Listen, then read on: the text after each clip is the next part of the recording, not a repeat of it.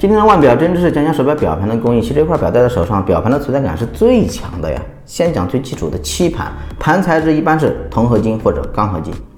漆盘大概分为五种状态，举个例子大家好理解：平盘、弧盘、喷砂盘三种的纹盘和复合盘，理解了吧？但它们却有区别，非常大的区别。先讲平盘，平盘的制作工艺是最低的，无非就是有的款为了高级审美或者防伪而调配出来的特色颜色。耗点时间罢了，蓝不蓝，红不红，紫不紫，黄不黄的那种啊。加工起来是最容易的，一般这种盘表面会有一层清漆膜，叫法不专业了，但通俗易懂。隔绝氧化啊，提高亮度，加强硬度。不过时间久了呢，或者长时间被晒呢，表盘那个边缘会有脱模的概率。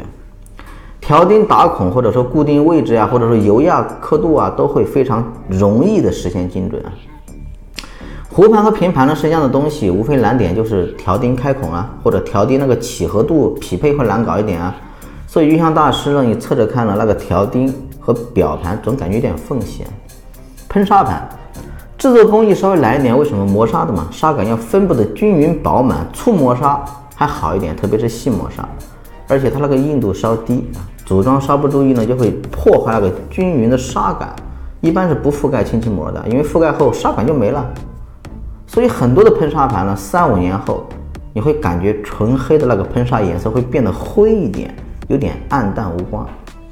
讲纹盘制作工艺呢更难一点，因为都要在金属板上面雕刻出纹路啊，喷漆还得薄啊，要喷很多遍，一旦厚了呢，纹路内凹就会留底漆嘛。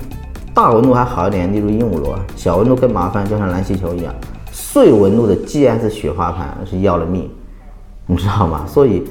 很尴尬啊，可以覆盖清漆膜啊。纹路盘呢，最难的其实是刻度，我觉得。你油压刻度呢，你要压的很厚润，因为要填充纹路的内凹啊，还得保证那个形状不散。调钉刻度呢，你要契合好，你那个侧面呢，一般爱漏缝啊，要磨合一下。复合盘就是平盘的基础上面呢，添加装饰，例如明亮自然要加金属的轨道圈，这种是不太可取的，我认为，因为它重啊。磕碰受力，它是最容易脱落的。你像沛纳海的三明治表盘呢，其实也算复合盘的一种，这种就好一点。为什么呢？它是底部一块盘填充夜光，表盘呢是挖了刻度的槽，两个表盘一夹，哎，三明治嘛，耐用和夜光持久性都不错，就是有点厚。表盘的漆究竟什么样的工艺最难呢？